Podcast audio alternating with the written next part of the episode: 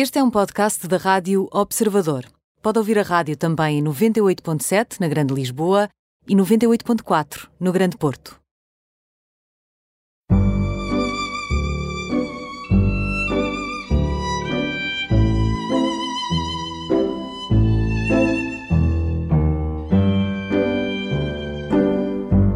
Bem-vindos ao programa Imperdíveis, hoje com Nuno Espanha, 38 anos acabados de fazer, dois filhos, é economista, é gestor, gestor ligado à área da saúde e é Iron Man. Uh, já vamos perceber que, qual é a substância do Iron Man sempre esteve ligado à gestão na área da saúde e está muito ligado, é, a marca dele é de facto a área social, a paisagem social, sempre esteve ligado a causas que fazem o bem no mundo e foi, esteve na direção, ou penso que ainda estará, na direção de três ONGs, uh, mas já esteve na direção de outras tantas, uh, da Mary's Mill, ao Serviço da Vida e Casa das Cores. Bem-vindo, Nuno. Muito obrigado. Eu não resisto a começar pelo Iron Man. Exatamente. o que é que faz um, o que, é que, o que, é que faz uma pessoa normal tornar-se um Iron Man? Bem, eu acho que começou aqui com uma. Foi de uma forma relativamente natural. Eu acho que eu comecei a fazer. Eh, eu sempre vi. Os meus pais sempre nos educaram muito através do desporto. Sempre acreditaram que o desporto seria uma boa escola de vida e eu acho que. E fico-lhes muito grato porque efetivamente o desporto ensinou-nos muito e continua a ensinar. E portanto sempre vivemos dentro de casa uma cultura de desporto uh, muito importante e que hoje já tentamos passar aos nossos filhos Uh, porque, porque efetivamente é, é um exemplo e é uma boa forma de levar a vida, tudo o que o desporto, saber perder, saber ganhar, estar com outros, estar sozinho. Uh, e isso fica para a vida. E portanto, aproveitar desde já para agradecer aos meus pais terem ido por esta estratégia que, que eu próprio me reconheço nela e tento fazer o mesmo, e os meus irmãos fazer aos próprios filhos. Nuno, mas ah, desculpa a insistência, mas de, de, os pais que fazem desporto e que incentivam estes nos filhos. Mas é que os meus pais depois... não fazem desporto, esse é, que é um fenómeno. ah, ainda por cima. Ainda não faziam desporto e, portanto, eu acho que isso, reconhecer a importância que tem, foi muito importante e, portanto, eu disse desde já agradecido por isso e tento passar essa mensagem eh, lá em casa. Um, depois, naturalmente, sempre vivíamos muito desporto. Depois, obviamente, como tudo na vida, comecei a trabalhar, passei na gestão de saúde, mas depois passei por uma consultora estratégica, que obviamente nos rouba quase o tempo todo. E depois, em 2011, o meu pai morre uh, de forma inesperada e eu acho que foi a dificuldade de estar ali. E houve um amigo que me disse: então, vamos um dia, vamos correr. Isso, correr. Correr para mim é o castigo dos outros desportos. É? Quando jogava rugby, estava no golfe, não sei o sempre me estava mal, mandavam-me correr e portanto eu nem sequer sabia que havia atletismo amador, para mim era só aqueles que eu via de elite na televisão. O prazer em correr? Ah, isso, eu tinha zero, eu achava aquilo uma coisa tremendamente má. E, e, depois, entretanto, ele há um dia que me diz: então vamos correr uma meia maratona. Eu nem sabia bem o que, é que isso era, mas disseram vais daqui da ponte, vais até uh, a Praça do Comércio e voltas, e isso dá 21 km. disse, bem, não sei, vamos tentar. E a verdade é que comecei, foi uma coisa que me diverti por, por, um, por um sentimento de de accomplishment, é? de conseguir alcançar. Foi duro, eu lembro aos 16 km, pensávamos agora estou completamente roto, como é que se continua aqui? E lá fui correndo, foram duas horas assim cheias de emoção. Uh, e a sensação final foi muito boa, foi uma sensação de voltar a viver, de renascer que me, que me fez bem e foi salvador. Oh, Nuno, então, mas essa sensação de voltar a viver, de voltar à vida, de renascer, tinha diretamente a ver com a morte do seu pai, com essa perda brutal uh, súbita e que o deixou completamente desanimado, no fundo. Claro, eu acho que, como tudo na vida, as coisas nada acontece por acaso e, portanto, Deus pisca-nos o, o, olho de vez em quando. Uh, e aqui fez a mesma coisa, portanto, e até por uma coisa que eu não gostava nada, e portanto, de repente, eu acho que aquilo que eram as minha tábua de valores e aquilo a que eu me agarrava, de repente, uh, até aos 27 anos nunca tinha tido a experiência de. 28 anos não tinha tido a experiência de morrer ninguém, portanto, foi logo uma primeira morte dura e que me deixou um bocadinho sem perceber quando em que pé dançar. E eu acho que aqui o desporto tem um papel genuinamente salvador. Depois, obviamente, com, eu acho que as pessoas conhecem-se, é difícil explicar isto, as pessoas conhecem-se através da dor. Eu, eu acho que é preciso uh, reconhecer isso, que é preciso. Eu, eu reconheço muito no sofrimento. É? quando, quando o corpo pede para parar e nós continuamos, é na dor que nós nos conhecemos e, portanto, tudo o que são estas superações são importantes. Depois Obviamente, à medida que foi andando, as provas cada vez foram mais, foram mais intensas, mais volume. Então, mas espera, agora se eu lhe peço para, para, para, para correr claro, mais devagar, porque já disse aí coisas que apetece, de certa forma, descascar, dizer na dor que nos conhecemos e eu também já ouvi dizer que a adversidade é a verdadeira escola. É aí que nós, eh, que nós eh, nos detemos e que nos eh, mergulhamos em profundidade. De que dor é que fala? Não é só a dor física quando está a correr e quando o corpo pede para parar. É a dor emocional. Todas esta, é, é toda esta dor que faz com que, uma, que seja uma escola, é aí que uma pessoa se conhece. Tem que haver dor física, tem que haver dor moral ou emocional. Eu acho que há um bocadinho de todas essas dores, não é? Eu acho que o que me fascina nestes processos, obviamente que os dias das provas são, são uma loucura, mas é um dia de celebração para mim. Uh, o que me fascina são os seis meses a um ano que nós nos preparamos antes para qualquer prova deste género e que ninguém vê, andamos na sombra. Portanto, ganhamos hábitos uh, muito bons na forma como somos disciplinados. Ninguém nos está a controlar e mesmo assim nós queremos lá chegar. E portanto, acordar de manhã às 5 da manhã para treinar, antes dos miúdos acordarem para irem para a escola, ou deitar os miúdos e depois ir treinar a seguir, são exercícios difíceis, a gestão dos almoços, etc, etc, mas que são uma coisa que nos. Eh, eu acho que ninguém. A coisa que me fascina é que quando eu começo o processo, o Nuno que começa um processo de preparação de uma prova ou uma prova não é aquele que acaba. E isso a mim acho que vem um Nuno sempre melhor, que se conhece melhor, que vai que vai mais para dentro dele próprio e, e, e, sendo ele melhor, também é melhor para os outros. E, portanto, eu acredito e, muito nisso. E isso é feito nessa superação da dor e na, na superação dos limites. E já agora, só, só para quem nos está a ouvir, uh, o Iron Man o que faz é corre, nada e, e depois faz bicicleta, não é? É ao contrário, é, ah. começa a natação, são 4 km. 4 km é, em, águas, em águas livres? Em águas, em águas abertas, como se chama, no mar, normalmente. Depois há 180 km de bicicleta e 42 km uh, de maratona no fim, isto tudo seguido. Isto um, tudo pode durar quanto tempo? Um, os profissionais andam à volta das 9 horas, os amadores podem acabar em 17. Eu, o meu melhor tempo andou à volta das 11. Nunca competi para tempo, não é uma coisa que me fascina. Eu sempre me fascinou mais a dureza do que a rapidez.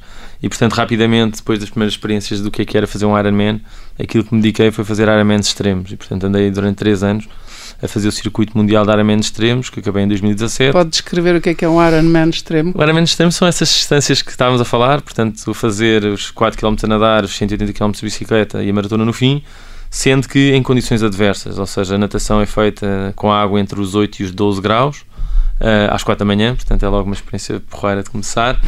Depois a bicicleta é feita em montanha, portanto sobe-se o equivalente, uh, ao fim de 180 km, o equivalente a 5 mil, mil, metros, portanto, diria 12 vezes a Serra de Sintra, duas vezes e meia a Serra da Estrela, e depois no fim a maratona é feita em ambiente de montanha, portanto não é em estrada, é a subir e a descer vales, e é aí que acaba.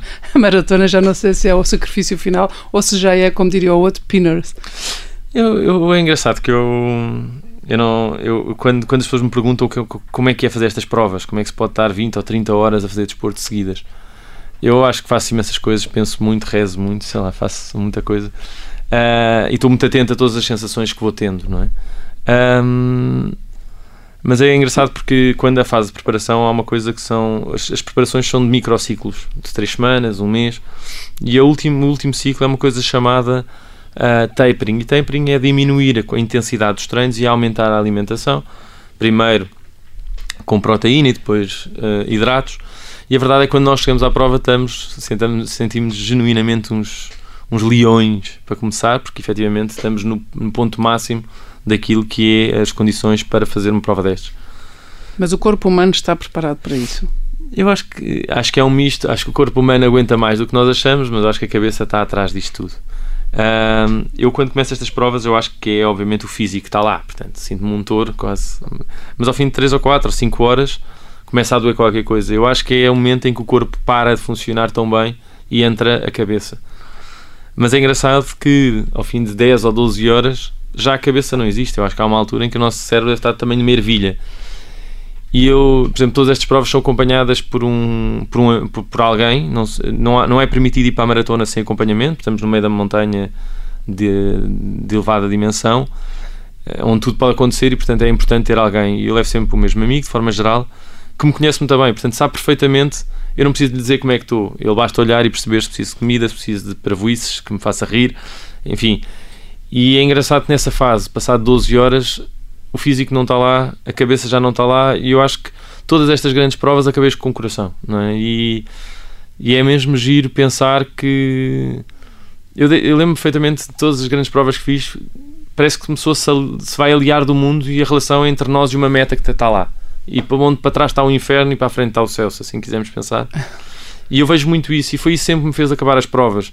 Eu tinha que me fazer chegar ao lado lá, era ali o meu ponto. Era... E o coração fez o trabalho todo, não é? Já, o corpo já não estava lá, a minha cabeça pior estava, e portanto eu acho que há aqui uma componente física muito grande, mas ela não é única nem exclusiva, pelo contrário. Uma pessoa fica razoavelmente sem palavras porque só, só tentar processar tudo aquilo que acabou de dizer é, é difícil, mas gostava de perceber também se esse uh, buddy system uh, tem que funcionar com alguém que também faz Iron Man ou se tem um, alguém que o apoia, que o segue, que vai no outro, no outro meio.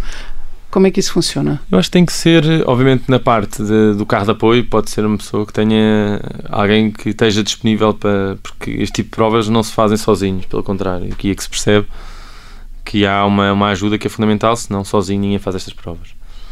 Obviamente, na parte da corrida propriamente dita e no apoio físico, é bom que seja alguém que já passou mal. Ou seja, que, que já partilhou aquele campo de batalha e sabe o que é que é estar a sofrer Uh, não é? Eu, eu, tive uma experiência muito gira quando, quando escrevi, quando acabei isto, este circuito. Uh, escrevi um livro com, uma, com, com a Carla Rocha e foi mesmo engraçado perceber que hum, quando, quando, quando, quando foi este, a possibilidade de escrever a quatro mãos, é a primeira coisa que ela me diz é eu odeio correr e odeio suar.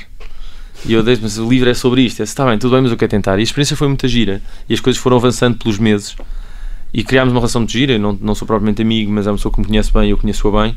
E foi engraçado que cheguei ali a um ponto, num conjunto de meses, já íamos para lá do meio do livro, e eu não lhe conseguia transmitir aquilo que, que sentia. Uh, os vómitos, as dores, os sentimentos, a desistência, a vontade de continuar quando o corpo pede para parar. E há um dia que ela me liga completamente ofegante e diz: Nuno, já sei o que é que você sente. Acabei de correr 2 km e 700 e estou exausta.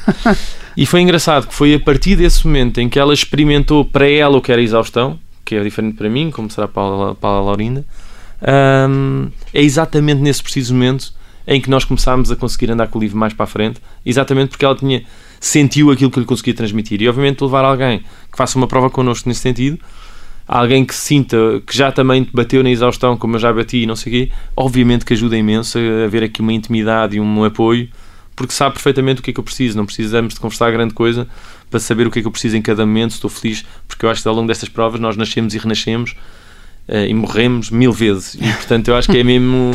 Uh...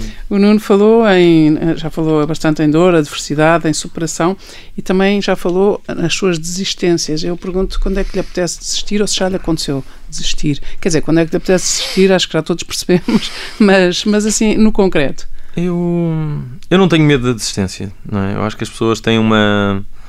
Há uma altura em que é bom saber parar. Eu, genuinamente, aquilo que sinto é que eu sei, eu não sei onde é que está o limite, mas sei que não bati lá ainda. E isso é o que me dá motivação para continuar. E portanto é bom saber também onde é que estão os nossos limites e, obviamente, desistir dá-nos imensa vontade Uh, Acontece-nos isso constantemente ao longo da vida e por todos os motivos e mais alguns. Eu acho que o desporto traz-nos essa resiliência. Eu, ainda no outro dia, estava a escrever um artigo sobre o que é que eu tirei do triatlo para, para, para neste período de Covid em que trabalho em hospitais e, portanto, e, e o que é, é, que tirou? que é que tirou? Muita coisa, é engraçado. Faz, tal como? O que é que eu tirei? Um, como é tirei é gestor, o... como está ligado à área da saúde, não é? Daqueles Sim, dos, nós... dos que gerem, dos que sofrem, dos que Exatamente. cuidam e dos que são cuidados. Nós, nós, quando isso aconteceu, tivemos literalmente os primeiros dois meses, eu afastei-me dos miúdos, afastei-me de casa e tive literalmente uh, agarrado aos hospitais, passámos a Páscoa com todos lá dentro e, e, e é engraçado que há coisas que eu retiro daqui que me Obviamente que houve coisas que me custaram, não é? Ou seja, obviamente que esta coisa. As primeiras dificuldades que tive foram muito ligadas, obviamente, à questão de as mudanças constantes. Hoje era A, amanhã era B. Obviamente que hoje, sabendo o que sabemos, é muito mais fácil. Mas isto não eram mudanças de uma semana ou duas, foram meses nisto. Outra coisa foi, obviamente, quando os números começaram a ganhar caras e tínhamos pessoas muito próximas a infectar-se e ficar muito maltratadas. E isso foi uma coisa que, pessoalmente, a mim, se calhar porque sou bastante sensível, me tocou. E por outro, era que era o que eu preciso nestas provas. Eu, para fazer qualquer tipo de provas, eu tenho que saber perfeitamente onde é que estou, garantir que vou no caminho certo e quanto é que me falta. E neste processo todo do Covid nunca soube, não é? Não sabia se estava na direção certa e se faltavam 20 ou 200 km para acabar. E isso foi uma coisa que foram aqui desafios. Como é que eu acho que o desporto me ajudou aqui? Acho que tem várias coisas. Acho que me deu aqui várias. Uh, a importância das equipas. Estes momentos não se ultrapassam sozinhos. E quem achar isso não vai conseguir fazê-lo. A segunda teve a ver com uma questão de proatividade. Não é? A importância de andar para a frente, com, mesmo com a informação que sabemos e tudo o que temos, como é que eu não paro não é? e como é que continuo. A terceira, por inerência, é uma componente de uh, perseverança, não é? Eu acho que é resiliência. Eu sei que vou cair mil vezes, é desconhecido, mas é a capacidade de pôr de pé e continua. E isso é uma coisa que para mim parece fundamental. E por último, mas isso porque sou eu, é um tema de fé. Porque isto é a prova provada de que nós somos pequenos e não controlamos tudo, e portanto estes contextos mostram-nos efetivamente que eu tenho tentado, e há uma máxima de, uh, de Inácio que diz: trabalha como se tudo dependesse de ti, confia como se tudo dependesse de Deus. E é muito isto que eu, que eu levo para a vida.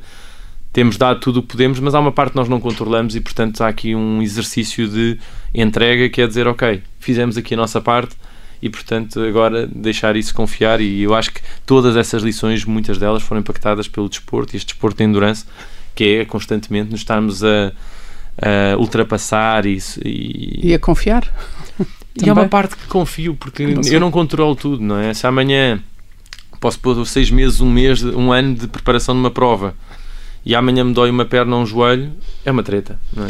Então, eh, já que fala na fé, eu, o desporto e a fé uh, na sua vida, estão muito ligados. Aliás, corre com o padre Ismael de, de São Mamed, aqui da uma paróquia de São Mamed de, de, Lisboa, e o padre Ismael também é altamente improvável que uma pessoa espere que um padre seja Iron Man. Na preparação, penso que se calhar não no dia das provas, mas na, no, no treino que fazem juntos, não sei se ele é o seu buddy, Sim, é uma pessoa com quem já treinei muito. Hoje em dia, eu acho que como tudo na vida, as coisas vão, vão se ajustando. Uh, aquilo que eu espero do desporto hoje já não é o mesmo que esperava.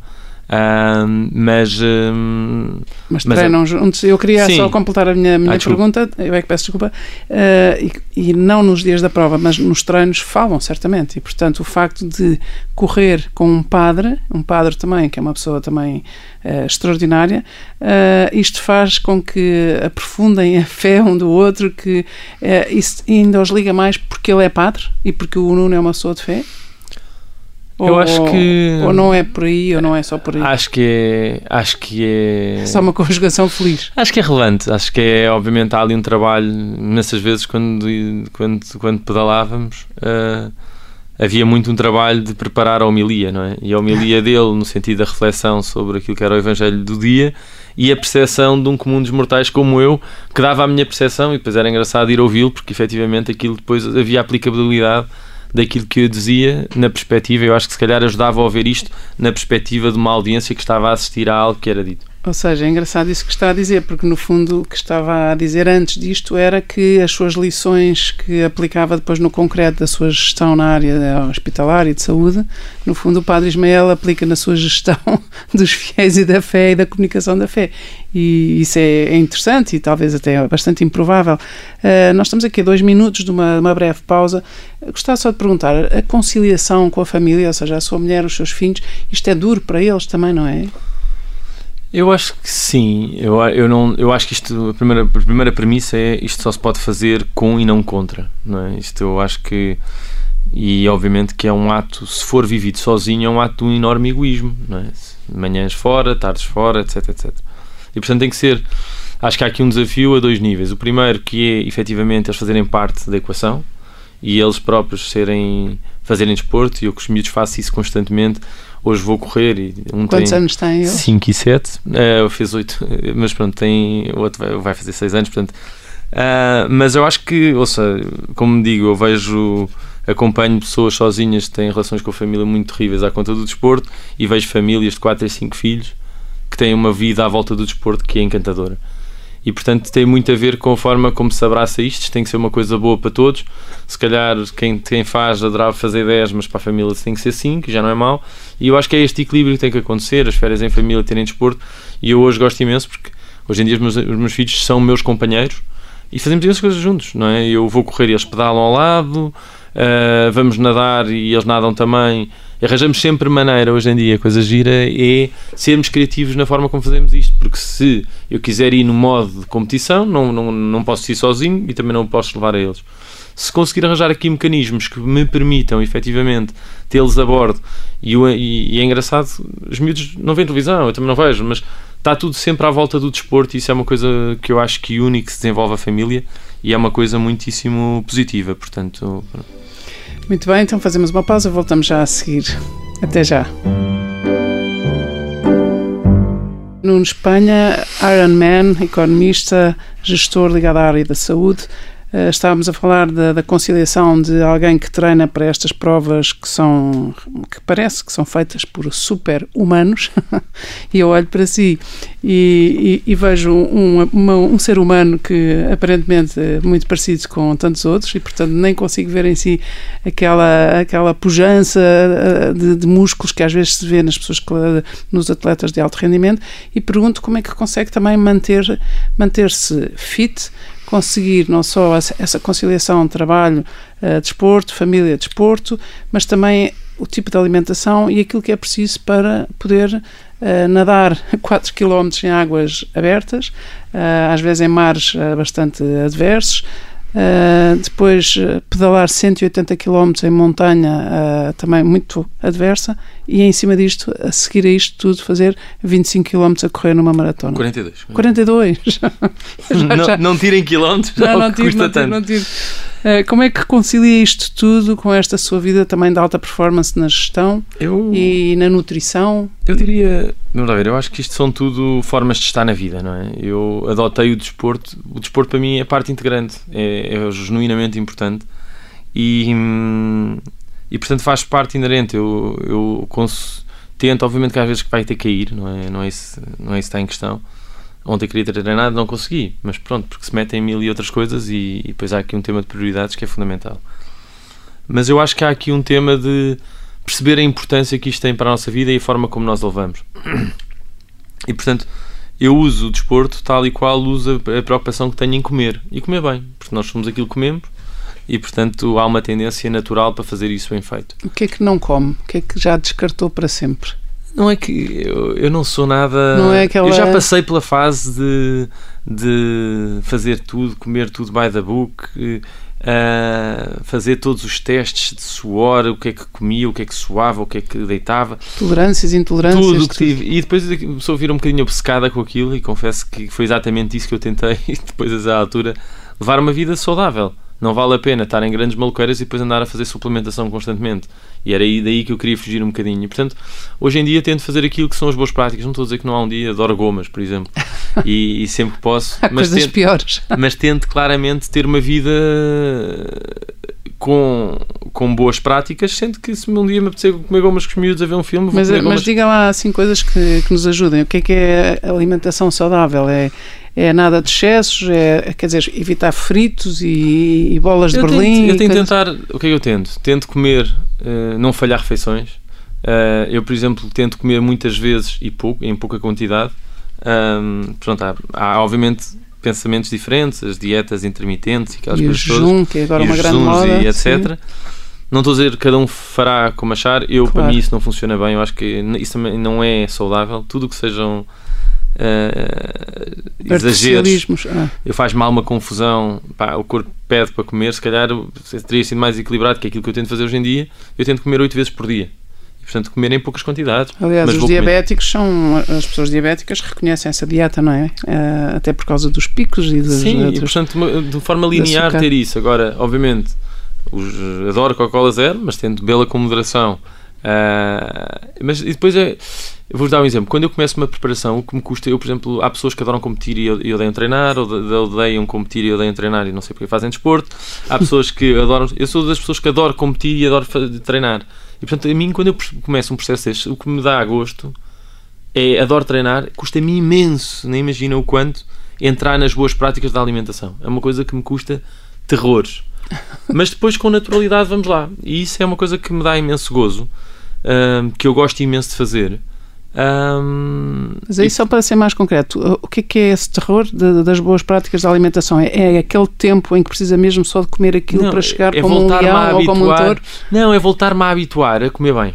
Imagino não saltar refeições, uh, aí tento obviamente não andar nos doces e nos McDonald's e não sei o quê, que às vezes com a loucura em que nós andamos é fácil, e portanto adotar isso, depois o corpo habitua-se, não é? De deixar de comer açúcares, deixar de uh, das Coca-Colas, isto e aquilo e aquilo outro, vai-se habituando. Mas ganhar bons hábitos de alimentação, apostar em frutos e vegetais. E permanecer, permanecer fiel a esses bons mas depois, hábitos. passado umas semanas, já não me custa tanto, mas as primeiras semanas para mim são sempre extremamente difíceis. Agora, pôr aqui o desporto de forma criativa, sempre que eu puder fazer.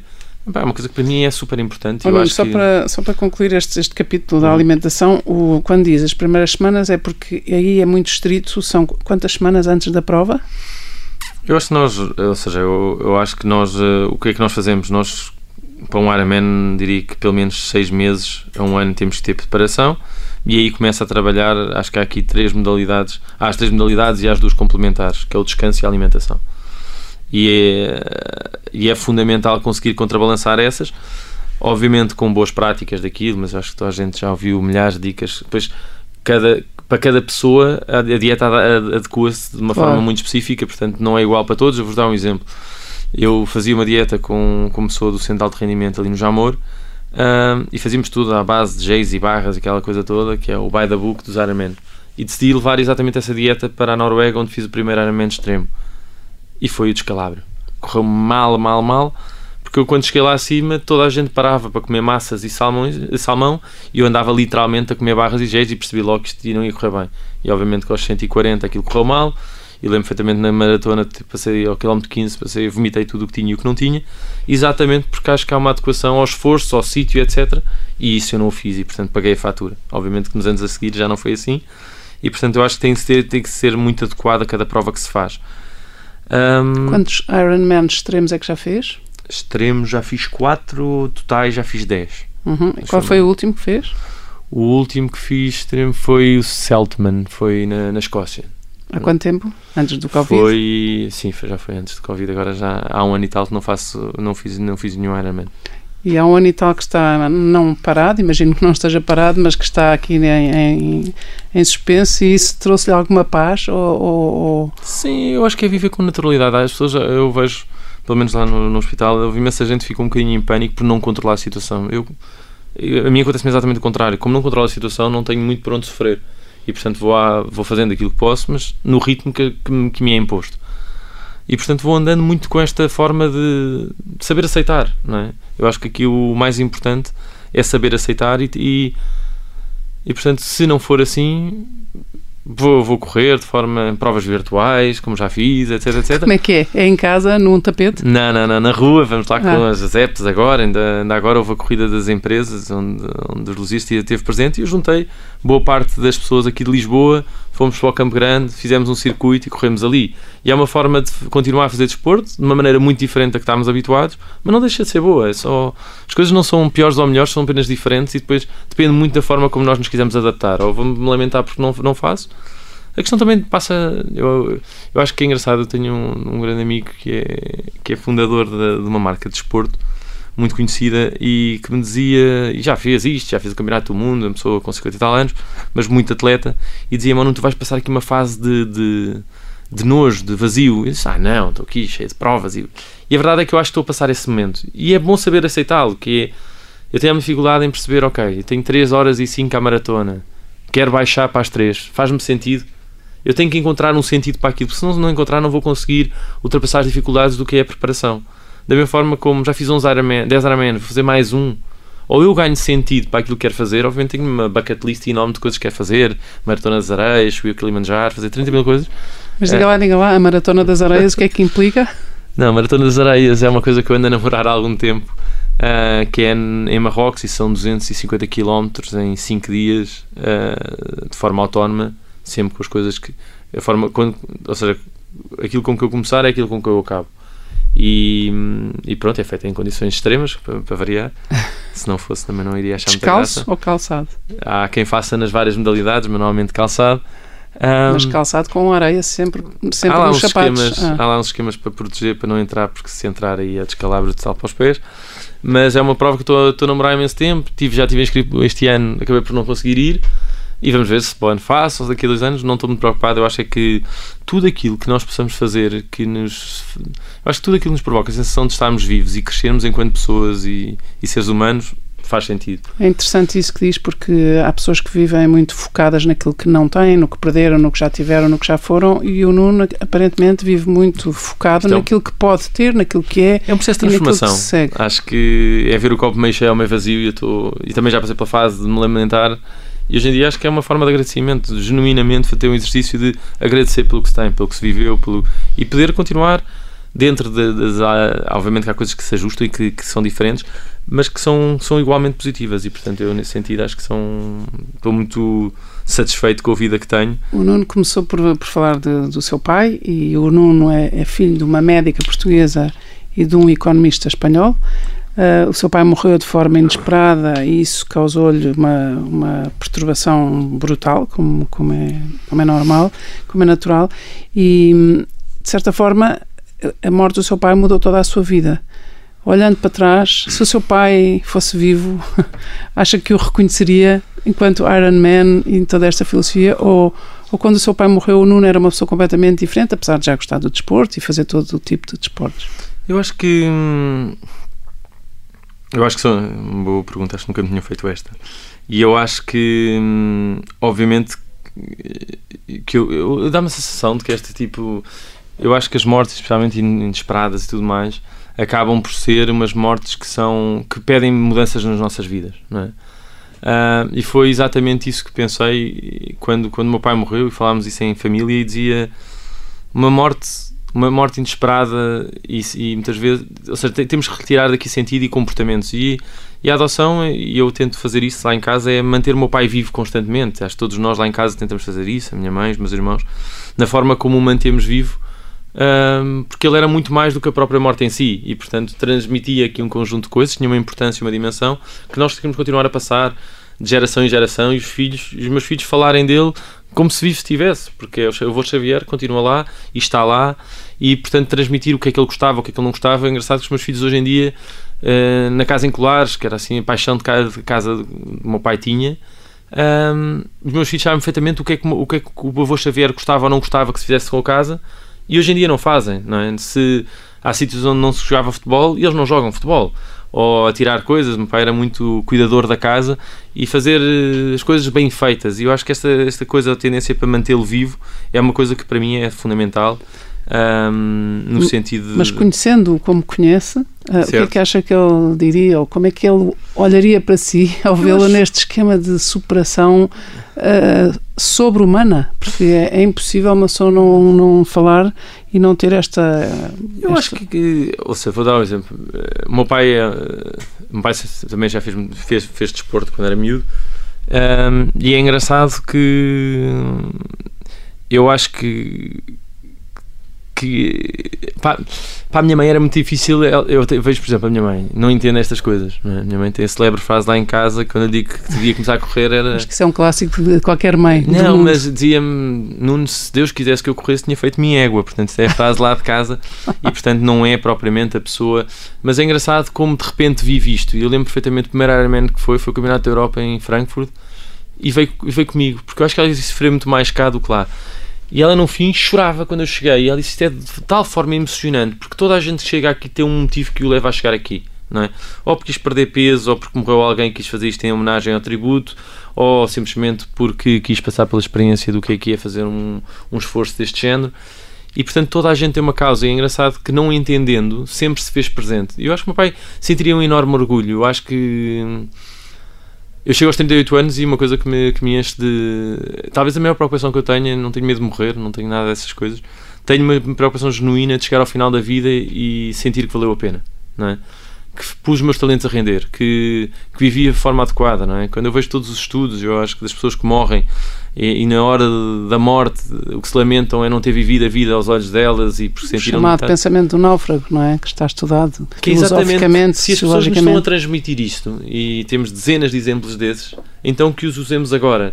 E portanto a minha preocupação claramente não é morrer é dar sentido viver de forma intensa de, cheia de experiências eh, poder dar e receber, crescer e fazer crescer. Isso é para mim importante e, portanto, eu quero acreditar, obviamente, provavelmente Uh, se, se o meu pai estivesse aqui hoje, provavelmente estava-me assim umas, umas apertava-me em algumas coisas que provavelmente considera que não fiz bem ou que não me fizeram bem, não é? porque nem tudo o que nós queremos nos convém, mas efetivamente acho que estaria orgulhoso uh, daquilo que tenho feito, de, de, sobretudo da pessoa que estou a ser. Eu acho que não deve poder, e hoje já como pai, não há melhor orgulho de sentir que as pessoas fazem caminho, não é?